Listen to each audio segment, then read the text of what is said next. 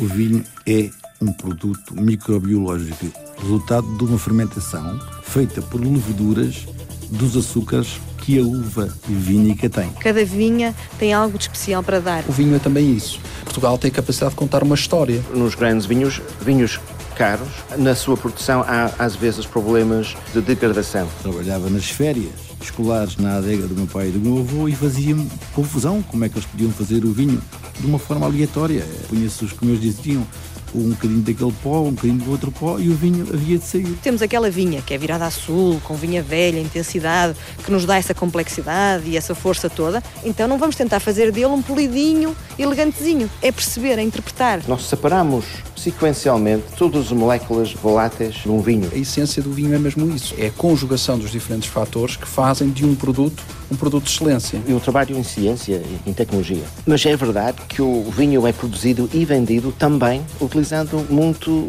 a expressão artística e magia. É? Isto é o vinho, é um composto microbiológico vivo. Se considerarmos um ambiente qualquer, Uh, neste caso, estou a falar do vinho. Timothy Hogg. Do mostro do vinho. Mostro do vinho. Tim Hogg. Vai haver um conjunto de micro-organismos e estes micro-organismos vão interactuar ou não com este meio. Interactuar quer dizer que vão consumir substratos e produzir produtos a partir deste, ou vão simplesmente estar lá presente e não diminuir, ou até alguns podem diminuir as suas populações. Mas vai haver uma grande variedade dos micro-organismos diferentes. A metagenoma é a soma de todos os DNA, todos os genomas que existem. Então, é um metagenoma. Em vez de nós associarmos o genoma a um, um organismo só, é o genoma de um ambiente. O investigador é especialista na microbiologia do vinho. Estuda as populações de micro-organismos, a sua composição genética, a forma como se comportam. Na prática, a composição do vinho. O vinho é um composto? É um composto microbiológico vivo. Jaime Kendera. O vinho é um produto microbiológico resultado de uma fermentação feita por leveduras dos açúcares que a uva vínica tem. Nós estamos aonde? Isso é o nosso laboratório, uh, o que é que nós chamamos de nossa plataforma analítica, onde nós temos um conjunto de equipamentos, essencialmente baseados em cromatografias. Cromatografia, várias configurações da cromatografia para um, permitir-nos analisar moléculas que são voláteis, em que nós podemos interactuar em termos de aromas, por exemplo. Aromas são sempre voláteis, porque são moléculas que saem de um líquido, passam para o ar e depois podem entrar nos nossos narizes e depois efetuar os aromas. Nós temos aqui métodos com base em HPLC, é esta máquina que estamos a ver aqui à nossa frente? Exatamente, que, que serve para dosear, por exemplo, os compostos fenólicos, que estamos interessados em vinhos, nós, nós conseguimos identificar e dosear o perfil de um vinho em termos dos seus compostos fenólicos pequenos.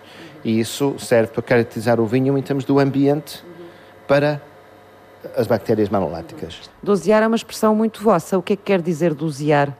Desculpa, dosear quer dizer quantificar, quer dizer medir. Uh, uh, desculpa lá, tem razão usamos as palavras que usamos.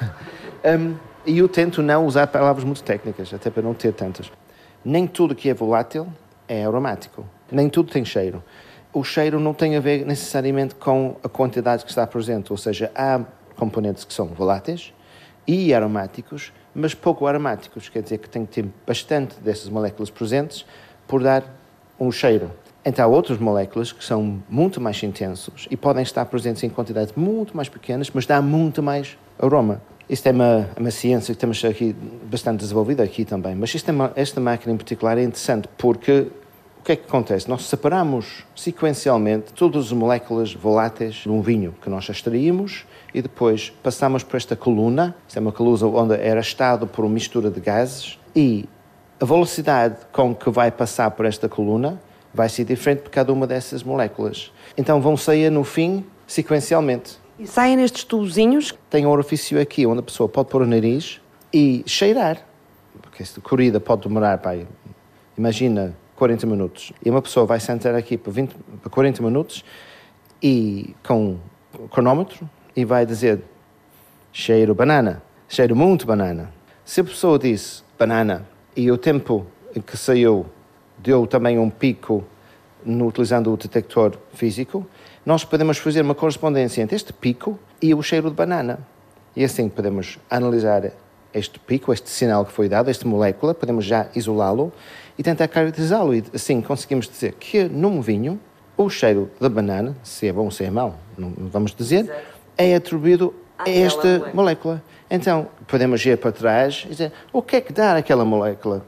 Pode ser através da fermentação, pode ser através da uva. Queremos um vinho com mais cheiro a banana ou mais aroma a banana. Temos que produzir mais dessa molécula. Precisamente, precisamente. E nós, por exemplo, aqui na Biotecnologia, fazemos uns trabalhos como a casta portuguesa mais falada, para não dizer que é mais plantada, que não é, a Turiga Nacional. Faz os vinhos muito cotados, fazem parte dos blends, dos vinhos do Porto e dos vinhos do Douro do Top também, muitos deles. É muito nossa, a Touriga Nacional é, um, é uma casta nacional mesmo.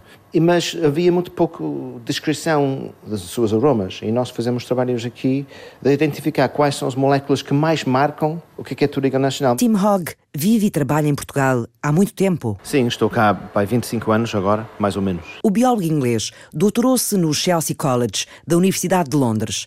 Mas o britânico cedo assentou raízes na Escola Superior de Biotecnologia da Universidade Católica do Porto. Tinha acabado o doutoramento na área da microbiologia ligada aos alimentos, não relacionado nada com vinhos. Nada de vinhos? Havia uma oportunidade de trabalhar aqui, nesta escola, era uma escola nova, ah, ainda estavam a recrutar e, por acaso, pessoas com o perfil que eu tenho eram também necessários para preencher os quadros aqui.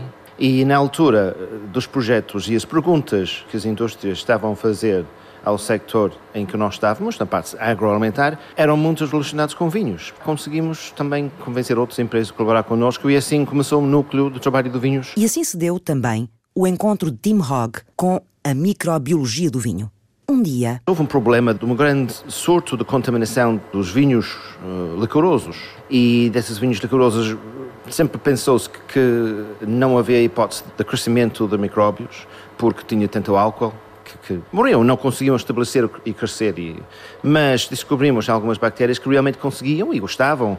E porque eram os únicos, dominavam facilmente aquele ambiente. Portanto, houve um problema no princípios dos anos 90 generalizado de muitas empresas, um problema que nós conseguimos ajudá-las muito rapidamente, mas, mas isso uh, foi o primeiro contacto que tivemos com vinhos. Como é que a bactéria afetava os vinhos? Como qualquer bactéria que possa contaminar o vinho, nunca vai fazer mal à, à pessoa que consome, não é? Não há qualquer hipótese disso. As bactérias que podem interactuar com o vinho uh, nunca são patogénicas. A única coisa que fazem é podem deteriorar, podem estragar, criar alguns aromas que não são desejadas. Produziam alguns sabores que, que eram uh, não desejados no produto final. Estava formado o Núcleo de Microbiologia do Vinho, um grupo de biólogos animados em resolver os problemas que eram colocados pela indústria do vinho aos cientistas. E antecipar novos problemas. Novos problemas? Uh, alterações climáticas, por exemplo, é uma área que está a causar alguns problemas, mas principalmente prevê-se muito mais problemas. Portanto, é uma boa maneira de intervir para tentar diminuir uh, os problemas no futuro. Quais são então os grandes problemas que a indústria do vinho traz hoje? à biotecnologia. A dispersão dos preços do vinhos é muito grande. Pessoas que procuram vinhos de grande qualidade, os atributos que eles procuram são muito variadas. Agora, o que é que não querem é que são vinhos estragados. Porque para produzir vinhos de muito alta qualidade, às vezes é preciso oferecer menos proteção. Menos proteção? Não usar tantas daquelas medidas que num contexto industrial, podia usar para diminuir estes riscos. Portanto, o que, é que acontece nos, nos grandes vinhos, vinhos caros, na sua produção há às vezes problemas de degradação, problemas específicos que nós estamos a trabalhar, uma das quais é tal falado finóis voláteis, que é um aroma, é um aroma muito desagradável que aparece em alguns vinhos e que os grandes produtores simplesmente não querem. Os fenóis voláteis são os odores libertados pela degradação feita por micróbios nos ácidos do vinho. Dizem os entendidos que este efeito empresta ao vinho um aroma a estrebaria. Percebe-se que quem produz vinho se queira desembaraçar a todo o custo deste efeito, pedindo socorro à biotecnologia, pois. Nós temos desenvolvido algumas coisas para ajudar as empresas a fazer isso, protegendo o valor dos produtos. Usar a ciência para evitar fermentações do vinho indesejadas. Onde mais metem as mãos os biólogos? Nós estamos, eh, estamos a tentar ajudar na parte agrícola hoje em dia com solos, solo de videira, para ver se uh, se consegue ajudar a estabelecer e manter as culturas mesmo em situações adversas. Manipular os solos? Não é tanto manipular os solos, é manipular o que é, que é chamado risosfera. Risosfera? As zonas onde o solo e as raízes das plantas entram em contacto? Os micro-organismos, sentido muito lato, que residem próximo das raízes da videira, não é? E aí o papel dessas bactérias está a ser cada vez mais uh, dado ênfase, porque o solo já não é considerado meramente um suporte físico e químico, não. E à medida em que nós conseguimos defini-los e percebê-los melhor e os seus efeitos, conseguimos traçar estratégias para preparar as plantas para condições mais adversas. Portanto, mexer na biologia dos solos e na biologia das videiras. Uma das ideias que está a ser falada hoje em dia é um conceito muito falado e muito conceituado de terroir. Hum, tema controverso e um conceito polémico. Terroir. A palavra é francesa e representa todos os fatores que influenciam a biologia de uma videira e a qualidade da uva que ela produz. Por que é que o conceito, no Nameral, anda na cabeça de Olga Martins? É enóloga e diretora da Lavradores de Feitoria. Além de saber saborear o vinho, é preciso perceber as vinhas. Perceber se aquelas castas que nós ali temos estão de facto adaptadas à vinha e tirar o melhor daquele local. Efetivamente o terroir, tirar o melhor dali. Nesta vinha, com esta exposição, com este tipo de solo, o que funciona melhor é isto. A enóloga Olga Martins olha, prova, relaciona, lá está. Tenta perceber as uvas, as videiras. Cada vinha tem algo de especial para dar, quer ao todo, quer muitas vezes a um pequeno projeto diferente, especial, porque as empresas também vivem disto. Nós temos que ter um, um portfólio que é seguro e que existe sempre e que tem muita qualidade, mas também temos que dar ao consumidor coisas novas, coisas diferentes, experiências. Temos que estar na linha da frente e, e para isso é preciso perceber bem as vinhas. Dito de outra forma, é um pouco como perceber os filhos? Se temos um filho que tem 1,20m e que é franzininho e um que tem 1,90m, não vamos pôr o de 1,20m a jogar basquete e o de 1,90m a fazer ginástica artística, não é? É perceber, é tirar o melhor de cada um, tirar o melhor de cada local para fazer o melhor. A conversa com a enóloga, a diretora comercial, a CEO, a presidente do Conselho de Administração da Lavradores de Feitoria, decorre na Casa de Mateus, em Vila Real. Para mim é um sítio muito importante. Por um lado, as nossas Assembleias Gerais são aqui. Depois, o início da minha vida na Lavradores começou aqui. É uma casa que me diz muito e é muito bonita. E, e também é um bocadinho a nossa cara. A cara da empresa e a casa onde Olga Martins foi convidada em 2001 para integrar a equipa inicial da Lavradores da Feitoria. Eu lembro-me como se fosse hoje que eu cheguei e fui entrevistada, mas cheguei ao carro e disse: Eu não venho trabalhar para aqui. Ah, porque eu não quero vender vinho, eu quero ir fazer vinho, quero ir para a vinha, quero trabalhar, quero.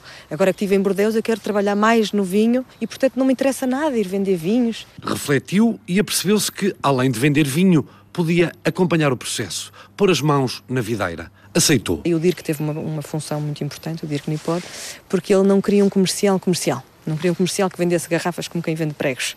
Queria uma pessoa ali com ligação ao vinho, que tivesse paixão pelo vinho e que soubesse falar efetivamente de vinho. E assim preenche os dias a representar a empresa, a cuidar, a interpretar, a perceber as vinhas. Vou com muita frequência às quintas. E mergulha no universo, nas adegas, no design do vinho. Quando eu digo mais design, é interpretar as uvas e, e procurar um estilo de vinificação, um estilo de estágio. Olga Martins é enóloga ocupada com a direção comercial da Lavradores de Feitoria.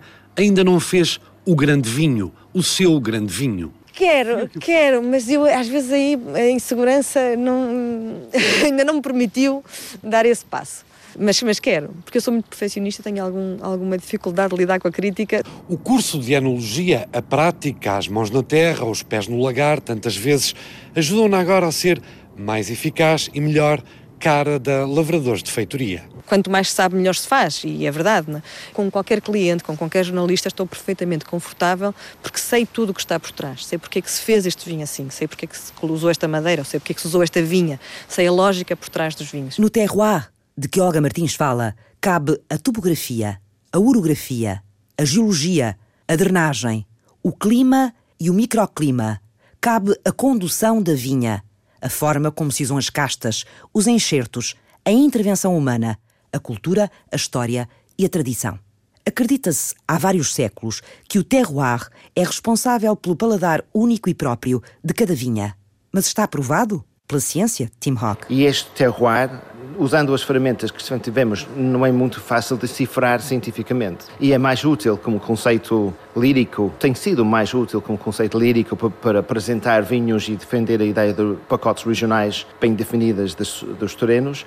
Hoje em dia, por exemplo, utilizando esta rizosfera e as diferenças nos micro-organismos, o microbioma, que é chamado microbioma do solo, conseguimos talvez perceber de que realmente alguns terrenos têm uma capacidade de influenciar a videira para além de mera, de mera química que têm. O terroir científico está então a dar os primeiros passos. Tenta descobrir até que ponto a microbiologia dos solos influencia a biologia da videira e como.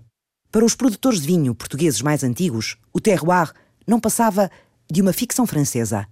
Mas hoje, outra viticultura e outra noção de mercado reclamam o terroir. Quanto mais não seja, pelo efeito no marketing. Temos a possibilidade de contar histórias. Nuno Botelho. O vinho é também isso. Portugal tem a capacidade de contar uma história. Nenhum país no mundo tem três regiões, por exemplo, como nós temos a Península de Setúbal, como o Escatel de Setúbal, o vinho do Porto com na região do Douro, ou os vinhos de Madeira com os vinhos de Madeira. Portanto, são vinhos antigos, vinhos fortificados, vinhos que são vinhos de excelência em qualquer sítio do mundo. São vinhos especiais. Especiais, é? diferentes. E, portanto, é essa história, é todo esse, desculpem a expressão, esse, todo esse romance que nós conseguimos criar à volta do vinho, aliada a uma modernidade que os nossos vinhos também têm. Portanto, uhum. é isso que nós tentamos vender uh, diariamente. Sim, sim. É a diferença entre a ciência do vinho e a essência do vinho. Uma ideia e um conceito que o Nuno Botelho e o Nuno Vaz Pires puseram de pé há 12 anos. Nuno e Nuno. Eu estava ligado familiarmente e também dava uma ajuda tinha quem familiar. produzisse vinho e, na sim, família. a minha família do lado paterno tem uma, ainda hoje uma exploração na área do vinho e, portanto, eu tive sempre essa ligação. Nuno Botelho. Na primeira Expo Vinis, a feira dedicada ao setor do vinho na Expo Nora em Matosinhos, conheceu Nuno Vaz Pires. E surgiu essa eh, ligação. E depois fomos falando, olha, como, é que fa como faria sentido, em vez de estarmos a falar numa feira só para profissionais, como faria sentido desenvolvermos aqui um evento, um conceito que aproximasse, no fundo, o público em geral, o consumidor em geral, daquilo que são as marcas de vinho portuguesas. Portanto, mas também Estamos sentiram... a falar em final de 2003, início de 2004. Exato, Portanto, porque sentiram também que havia aqui uma, uma falha lacuna. no mercado a esse claro. nível, é isso, uma lacuna claro. que era preciso preencher. Sim, na altura o, o setor estava muito fechado. O que é que quer dizer quando, com, com o setor estar muito fechado? O, que é que isso quer dizer na prática? Na prática sentíamos que realmente não havia um trabalho focado no consumidor. Nuno Vaz Pires. Quisemos descomplicar, uh, desacralizar. Sim, tornar havia mais uma, ac é. acessível o mundo do vinho ao, ao, consumidor. E foi aí que nos surgiu a ideia de criar no início um evento. Queriam o quê? Uma coisa mais intimista, Exatamente, que aproximasse sim. mais as pessoas. Curioso. fosse uma coisa menos formal. Sim, menos isso. formal e, portanto, foi aí que, em conjunto, identificamos o Palácio uhum. da Bolsa como sendo o local para, para organizar aquele evento. E, portanto, lançaram-se. Lançamos. Lançaram-se. Portanto, isto surgiu quase como uma brincadeira entre os dois, sem contarmos e sem termos muita noção, eu acho, do, do, do que isto ia dar. Como é que poderia crescer. Exato. Quem mais olhou para o vinho com outros olhos? Eu digo muita vez que nasci quase numa adega. Jaime Quendera? O meu avô era produtor de vinho, tinha uma adega, o meu pai produzia vinho e eu segui o mesmo caminho. Enólogo. Era em Palmela, uma zona muito rica de vinhos, aliás, onde eu faço o meu trabalho principal. A diferença está é que eu, eu estudei o vinho. O meu pai e o meu avô eram vinho empiricamente. Exato, mas as primeiras coisas que aprendeu sobre o vinho e que soube sobre o vinho foi com eles. Foi, foi, foi precisamente. Foi aí que comecei a fazer vinho. Aliás, nessa altura tinha 15, 16 anos, trabalhava nas férias escolares na adega do meu pai e do meu avô e fazia-me confusão como é que eles podiam fazer o vinho sendo o vinho o sustento de toda a família, eh, de uma forma aleatória, em que se fazia sempre da mesma forma. Punha-se, como eles diziam, um bocadinho daquele pó, um bocadinho do outro pó e o vinho havia de sair. Não sei se o Jaime já perdeu a conta aos prémios nacionais e internacionais dos vinhos que desenhou. Talvez. Eu pensava que o, o, processo da vinificação tem que ser um processo controlado, não, não pode ser um processo aleatório. Não se pode pôr em causa o trabalho de um, de um ano de sacrifício no campo, a produzir uvas de qualidade, a fazer os trabalhos todos, para depois o vinho não sair em condições. E esse controle do processo foi uma das razões que me levou a estudar enologia e a perceber o processo. Aliás, eu, como muitos enólogos portugueses da minha geração, no fundo somos quase uma nova geração de enologia que apareceu em Portugal na década de 90. Controlado ao pormenor, não só pelos enólogos, pelos biólogos, pelas novas tecnologias, pela ciência, a ciência do vinho. O vinho é um produto microbiológico resultado de uma fermentação feita por leveduras dos açúcares que a uva vínica tem. Isto é o vinho, é um composto microbiológico vivo. E se nós controlarmos todos os processos que nele acontecem, ou seja, as leveduras que fazem essa transformação, os nutrientes que elas consomem para fazer essa transformação, a temperatura que acontece e outros processos, o processo cada vez mais é um processo lógico e correto. Começou no final do ano passado uma mega investigação europeia financiada pelo programa Marie Curie, que traz Tim Hogg e a Escola Superior de Biotecnologia da Universidade Católica, muito ocupados ao lado de mais 14 parceiros. O projeto chama-se Microwine e usa o estado da arte da genética, o que se faz de mais recente nesta área, a metagenómica. Em vez de sequenciar o DNA de um único organismo, sequenciar todo o DNA de uma população de organismos num determinado ambiente. Neste caso, o solo das vinhas, as videiras, o vinho. Qual é o objetivo? De que forma vai a ciência revolucionar a produção do vinho? É o ponto de partida. Daqui a pouco. Até já.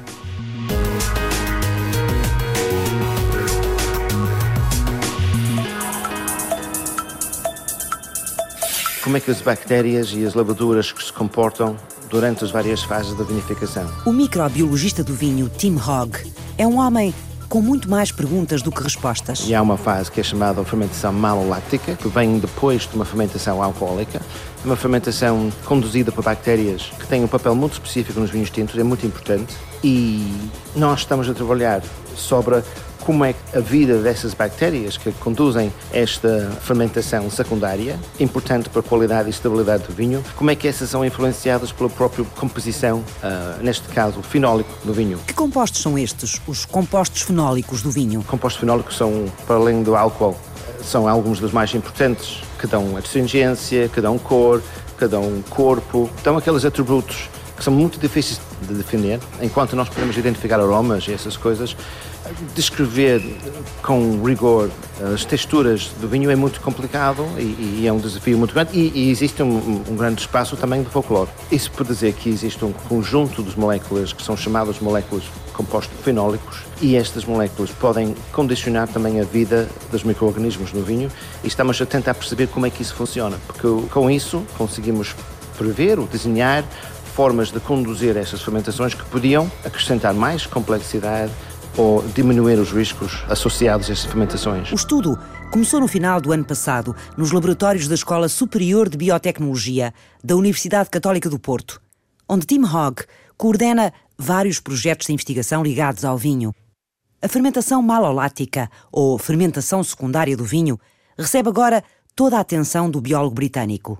É apenas um braço o braço português de uma investigação maior, europeia. O projeto global é chamado Microwine. E o que é que o Microwine pretende? Pretende utilizar as ferramentas muito avançadas do que é chamada metagenómica, de estudar as populações microbianas, não através do seu isolamento e depois caracterização, mas sim somar todos os genes que são presentes, tudo que é DNA que é presente, numa forma quantitativa, ou seja, conseguimos ver também a quantidade dos vários tipos de DNA que estão presentes e relacionar isso com a presença dos micro-organismos que fazem parte de um determinado ambiente. A equipa de Tim Hogg junta-se a mais 14 equipas de investigação pela Europa que reviram nesta altura a metagenómica do vinho, ou o conjunto de genomas presentes nos vários ambientes pelos quais passa o processo de produção do vinho. Há grupos que estão a estudar o microbioma do solo, da videira, também de todas as partes da videira, das raízes da planta em si, a microbioma, quer dizer, soma de micro-organismos que estão presentes durante a fermentação alcoólica, durante a fermentação, fermentação malolática também.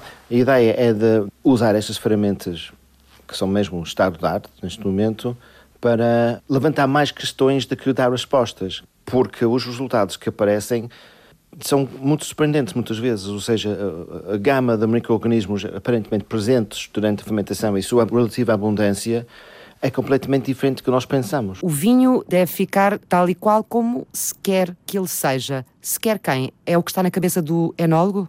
É isso mesmo. Portanto, como existem vários tipos de vinho, existem vários tipos, vários processos de fabrico de vinho. Você repare, quando eu quero fazer um vinho tinto jovem, de consumo rápido, será um vinho com menos corpo, mais aromático, tem um processo de fabrico. Se eu quiser fazer um vinho tinto encorpado, estagiado, um vinho de maturar em garrafa ou em barrica, será outro estilo de vinificação e outro estilo de uva.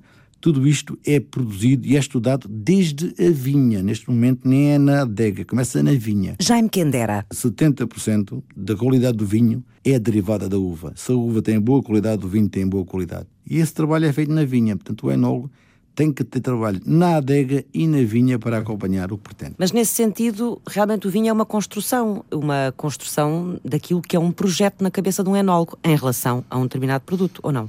É, eu digo isto às vezes a brincar, faço muitas apresentações para o mundo inteiro e digo às vezes: o enólogo é quase como um chefe de cozinha. Pega em vários elementos, vários nutrientes, vários alimentos e constrói um produto que ele imagina. É quase como criar. Tem esse produto na cabeça, pega nas variáveis que tem à frente e tenta o construir. Sendo que a variável mais importante é a qualidade da uva, mas é tudo isto é construído pelo enólogo. O enólogo é quase como um chefe de cozinha que cria um, um, um produto. Às vezes antes de construir o vinho, é preciso reconstruir o tecido histórico, cultural, geográfico que imprime a produção.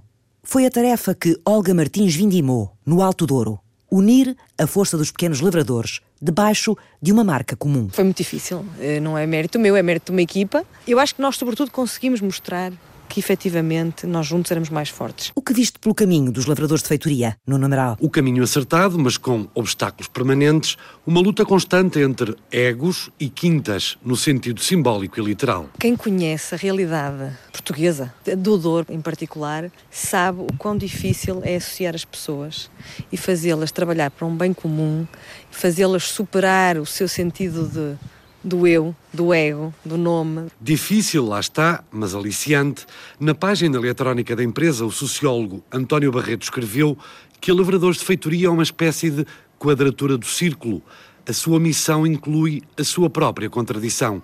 Tenta resolver a oposição entre o individual e o coletivo. Pegar nestas pessoas tão dispares e pô-las a trabalhar no mesmo sentido foi de facto uma empreitada muito, muito, muito complicada. Mas possível. Quem olha de fora agora que vê o projeto a funcionar, a empresa a funcionar, já não é um projeto, é uma empresa, compreende que faz todo sentido. Para ilustrar o percurso, a evolução, Olga Martins vai ao antes e ao agora, assim em 2001. Quando eu comecei, a empresa tinha um vinho. E agora, em 2016? Ai, da Lavradores. Ora bem, nós de marcas temos uh, oito marcas, mas depois desdobram-se em brancos, tintos, rosés, portanto acabamos por estar a falar de um portfólio grande de mais de 20 rótulos. De outra forma, com outras imagens, quando a anóloga chegou à empresa Lavradores de Feitoria, em 2001... Éramos 24 acionistas. Devemos ter fechado 2001, estou aqui a tentar puxar pela cabeça, na casa dos 400 mil euros, coisa que eu valho. E 15 anos depois, em abril de 2016? Somos 48 acionistas e vamos fechar 2016 com uma faturação no 1 milhão e 800 mil. Lucros atingidos 15 anos depois, grande parte das colheitas segue para o exterior. Acima dos 60%. Iremos, se calhar, eventualmente fechar, fechar 2016 muito perto dos 70% de exportação. 19 quintas que Olga Martins visita sempre que pode. Vou às quintas, envolvo-me, por exemplo, quando temos eh, replantações, envolvo-me no que é que se deve plantar e como é que devemos fazer. Fazemos um trabalho de equipa. E é muito importante nós vermos cada quinta, e acho que isso é que é um bocadinho o nosso segredo, nós fazemos um milhão de garrafas como quem fizesse só mil garrafas. Cada vinha é muito especial. O sinuoso início consolidou um nome o panorama inverteu-se. E hoje em dia temos várias quintas, várias pessoas que vêm ter connosco e dizem: Eu sei que vocês são um projeto que está a funcionar bem, eu sei que pagam bem as uvas, que valorizam as uvas, que pagam a tempo e horas, nós também queremos entrar. Semear para depois colher, nas vinhas e no mundo empresarial, a diretora comercial da Lavradores da Feitoria, Olga Martins. Não gosto de paninhos quentes, não gosto de dourar a pílula, gosto de dizer as coisas como elas são. O que ajuda, eventualmente, é um caráter mais combativo, que não vem com o género, é, é da personalidade. Se calhar ajudou, se calhar, se calhar, se calhar eu agora pensando duas vezes, se calhar algumas coisas que foram ditas de uma forma mais suave, se eu fosse homem, seriam ditas de uma forma mais, se calhar, mais dura. Quando imaginam um vinho, que vários componentes tem que caracterizar naquele produto, na sua cabeça? as mais importantes são sempre a acidez, porque todo o consumidor é sensível ao nível de acidez do vinho, a doçura, porque toda a gente é sensível ao nível de doçura do vinho, e o tanino. O tanino é que se chama a destringência, ou seja, a riqueza que o vinho tem em tanino. O tanino é um polifenol, é o sabor que deixa mais amargo ou mais a boca mais adstringente. Ah. É, no fundo, é o que dá o, o sabor, praticamente. O, o tanino é, um, é o componente mais importante do vinho. O tanino é a riqueza do vinho. E o nível de tanino, se ele é um tanino polido e macio, se é um tanino mais seco, se é um tanino mais agressivo, isso é tudo planeado ou estudado conforme o estilo de vinho. Se eu quiser um vinho de envelhecimento, eu tenho que ter um tanino mais vivo, um tanino mais eh, sempre maduro, mas mais, mais presente, porque o tanino vai lhe dar a vida no futuro. E a acidez igual. Se eu quiser um vinho de consumo mais rápido, mais imediato, o tanino tem que ser um tanino mais doce, mais suave e o nível de acidez mais baixo. No fundo, é a base do produto de vinho. Eh, enquanto consumidor do vinho, há muitas formas de interactuar com o vinho, muitos níveis de, o que é que eu chamo em inglês, que é engagement. E há pessoas que são perfeitamente capazes de, de, de só beber vinho e ter prazer com isso, gosto, não gosto, é perfeitamente válido. Enquanto há outras pessoas que vivem sua vida à volta de, de saber mais, de perceber mais, e até um certo ponto conseguem funilar e apreciar só um tipo de vinho e saber isso milimetricamente e com muita precisão. E claro que estas diferenças de graus de precisão, de compromisso com o vinho, faz que haja vinhos para todas essas pessoas. O vinho era uma coisa sacralizada, uma coisa muito inacessível a toda a gente. Inacessível no sentido de quê? Em que sentido? Inacessível no sentido da prova, no sentido dos conceitos existentes, no sentido de aproximar e perceber se gosta mais de um vinho, se de outro, uhum. que tipo de perfil de vinho é que gosta mais, o fazer do vinho uh, motivo de conversa, motivo desbloqueador de conversa, uhum. tudo isso não existia uhum. à época. Eu acho que a ideia que havia dentro de dar-lhe conteúdo e dar-lhe um cariz sem desprimor nenhum daquilo que vou dizer, um cariz cultural, um cariz social, um cariz, ou seja, aproximar as pessoas do vinho, embora todos nós sabemos, estava, estavam todas, as pessoas estavam próximas do vinho, não tinham era noção do posicionamento que o vinho poderia ter, portanto, de fazer do vinho aquilo que ele é hoje, ou seja, é cultura, é tradição, é, é, é, antiguidade, mas ao mesmo tempo é modernidade, é, é, fashion, digamos assim, usando termos mais. é trendy, usando estes termos mais da moda de hoje em dia. O vinho é muito isso. E foi uhum. esse trabalho que nós tentamos criar e tentamos introduzir uh, em 2004. Nós, o Nuno Botelho e o Nuno Vaz Pires, os dois deitaram mãos à essência do vinho há 12 anos, numa altura em que o vinho, vinho, era uma coisa só para os entendidos. Sim, para os é apreciadores é e para aqueles que Sim, entendiam. a linguagem era muito complicada, afastava-se muito, eh, as pessoas, toda a gente achava muito complicado, era também um mundo um bocadinho, podemos chamar elitista. elitista, era só para alguns, e nós também quisemos, com o evento, chegar a, a um público mais jovem. Um, Porquê que lhe chamaram a essência do vinho?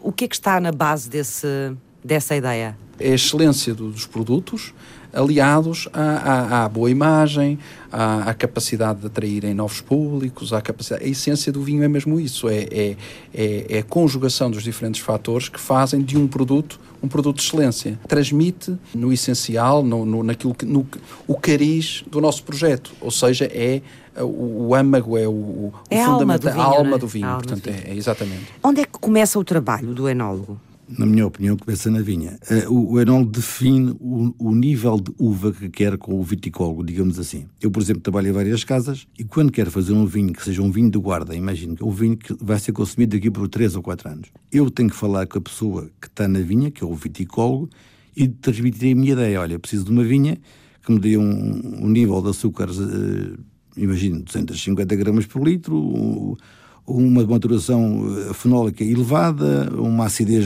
elevada, uma produção média mais baixa e definimos o produto. Produto uva. Sendo que esse produto uva vai ser a base do meu vinho definido. Portanto, o trabalho começa na vinha. Mas na adega, se não houver um, um acompanhamento igual ao que se faz da vinha, o produto perde-se. Na adega, em concreto, qual é o seu papel, digamos assim? Definir os processos de fabrico. Uh, digamos, Como é que aquelas uvas vão ser transformadas em vinho? Claro. Qual o tipo de levedura que leva? A que temperatura fermenta, qual o nível de, de, esmagamento que tem, o nível de maceração que tem, se tem ou não engaço, seja a parte mais verde, porque às vezes é preciso, as temperaturas de fermentação em vários processos, se a malolódica é feita logo ou não, é N variáveis que definem o produto de vinho no hum. final. A fermentação. A fermentação é talvez o processo mais complexo e mais delicado da produção do vinho. Primeiro faz-se a fermentação alcoólica, os açúcares da uva são transformados em dióxido de carbono e álcool. Depois, o dióxido de carbono desprende-se do mosto, desvanece-se na atmosfera e fica apenas o vinho. A segunda fermentação é a fermentação maloláctica. Maloláctica. Maloláctica. A fermentação que o microbiologista do vinho, Tim Hogg, estuda nesta altura. Que processo é este que levanta o interesse do investigador? A fermentação maloláctica é a conversão de um ácido chamado ácido málico, que é um ácido duro, num ácido chamado ácido lático, um ácido mais suave. E, e o efeito desta fermentação, em termos muito simples, é de baixar a acidez, que também produz CO2, ou gás, durante esta fermentação. Portanto, se esta fermentação acontece quando o vinho estiver em garrafa, já temos um problema, que temos o vinho tinto com gás que ninguém quer. Na maioria dos casos de vinhos tintos, esta fermentação é, é conduzida, é, é, é, desejada e é provocada. É provocada para acontecer antes do vinho ser engarrafado, é isso? Exato, exatamente. Portanto, a fermentação malolática durante muito tempo foi, tal como a fermentação alcoólica, foi pensado como meramente uma forma de converter esta molécula nesta outra molécula. Na realidade, fazem muitas outras coisas também, porque esta bactéria vai crescer, vai multiplicar, vai consumir e depois vai produzir outros compostos que podem uh, contribuir uh, na sua globalidade um, para o, o, sabor e os aromas do vinho. É toda a atividade desta bactéria que se estuda na Escola Superior de Biotecnologia da Universidade Católica do Porto. Uma de muitas investigações à volta do vinho que integram o projeto científico europeu Microwine. De outra forma, o enólogo Jaime Kendera também faz experiências, até ver as uvas tomarem o rumo do vinho que imaginou. Fazemos o que se chama o controle de maturação. Fazemos isso regularmente, muitas vezes, muitas vezes, e quando se aproxima do ponto então, de colheita é feito quase um diário, porque o ponto de maturação é fundamental. O ponto de colheita define o produto. No momento em que as uvas forem recolhidas do campo, elas não alcançam mais açúcar, não alcançam mais acidez, não alcançam mais nada, estão do ponto final do produto. E a partir daí é trabalho do enólogo. Portanto, controlam também a altura em que as uvas vão ser colhidas. Certo, sempre. E temos o ponto... As uvas são escolhidas depois dentro das vinhas, é? É. E aliás, as colheitas são sempre feitas separado por cada casta, nunca junto. E as fermentações normalmente também sempre separadas por casta. E o papel do enólogo não termina aí. Não. Depois o que é que se segue depois? Depois do vinho feito, como disse, temos o papel na maturação e estágio, que é muitíssimo importante.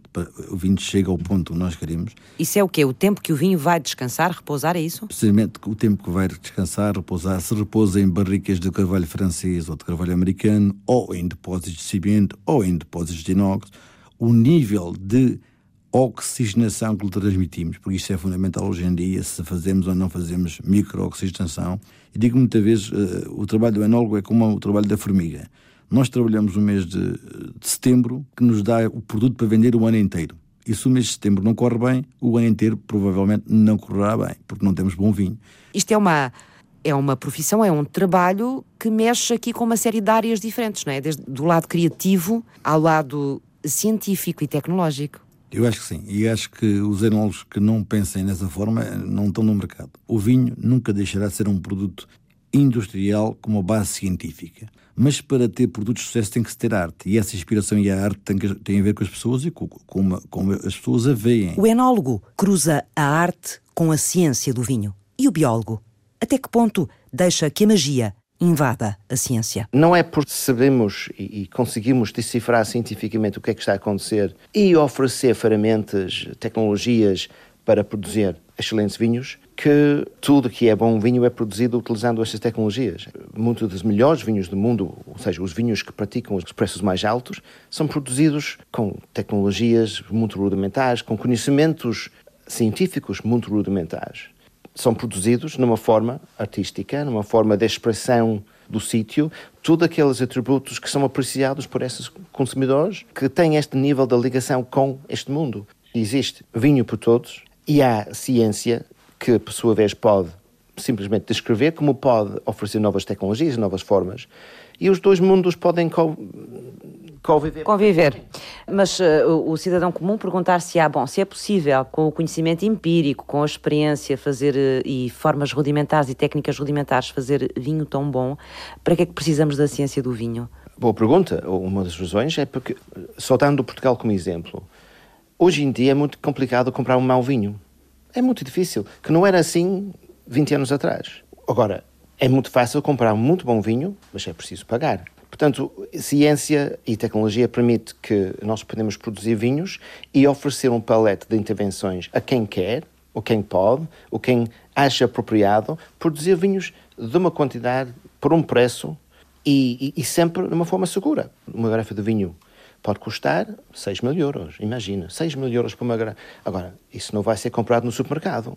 E é natural que, enquanto um podia ser feito quase como ateliê com os cuidados, usando métodos que foram usados uh, séculos atrás, a outra que vai ser vendida num supermercado e quando eu compro, sou capaz de comprar hoje, daqui em 15 dias, 15 dias depois, e eu quero que seja sempre mais ou menos igual. A ciência serve, por um lado, para nos descrever o que é que acontece naquelas situações mais artísticas, mais, mais próximo de magia, nas áreas muito rarificadas dos vinhos do topo, mas também serve para ajudar tudo o resto, produzir os seus vinhos melhor possível, com a consistência necessária. A ciência está lá, a tecnologia está lá. As pessoas têm que saber o que é que eles precisam para, eh, para produzir o seu vinho. Falou muitas vezes é magia. Porquê é que liga a magia ao vinho? Eu, eu trabalho em ciência, em tecnologia. Mas é verdade que o vinho é produzido e vendido também utilizando muito a expressão artística, um, alusão à história, alusão ao, ao sentido do, do sítio e magia, não é? Magia. Portanto, e essas coisas não são decifráveis por ciência e não vale a pena pensar que, que são. Não são decifráveis. A ciência serve outra função. Fizeram este programa Tim Hogg. O vinho não existe. Há muitos tipos de vinho, composições e qualidades. Sim, eu consigo bem separar da parte técnica, da parte de, de, lúdica, da parte de, de prazer. Consegue beber o seu vinho à noite sem pensar naquilo que está a beber, como biólogo? Consigo quando estiver estragado, fico um bocado chateado. Jaime Kendera. Conheci um senhor, um senhor Master of Wine em Inglaterra, que era o Ian. Ele tinha para aí 70 e tal anos e eu andava sempre de roda dele a perguntar ao Ian, Ian, como é que é um vinho bom? O que é que é um vinho do topo? Quero fazer um vinho de topo. O qual é o conselho que me dás? Ele dizia-me sempre assim: o segredo é o balanço, é o equilíbrio de tudo. E o que eu procuro nos meus vinhos é desde essa altura é isso, é o equilíbrio. E quando nós construímos um vinho que é equilibrado, que tudo se conjuga, esse produto é um sucesso. E é isso que eu procuro nos meus vinhos. Nuno Botelho. Um, dois, três, estamos aqui Vai falar assim ou vai falar mais alto depois? Vou falar assim. Mais ou menos. Deixar bem. Uma voz suave? Tem uma voz suave. É só para a gente saber ali o nível. Nuno Vaz Pires. Eu também não falo muito alto, por isso. Não, tá fala baixinho, pois faço eu é que falo alto aqui. Mas quem é que fala alto também não, não, falar não, mais alto. deixa estar, deixa não há estar. problema nenhum. Olga Martins. Às vezes falavam aqui na a Toriga Nacional. A Toriga Nacional e a partir de agora vamos comunicar Portugal à volta da Toriga Nacional. O que para mim é um disparate pegado. Porque não há a Toriga Nacional. Há muitas Torigas. Nuno Amaral esteve em reportagem. Francisca Alves fez o apoio à produção. Diogo Manso cuidou a pós-produção áudio. Eduardo Maio realizou e apresentou.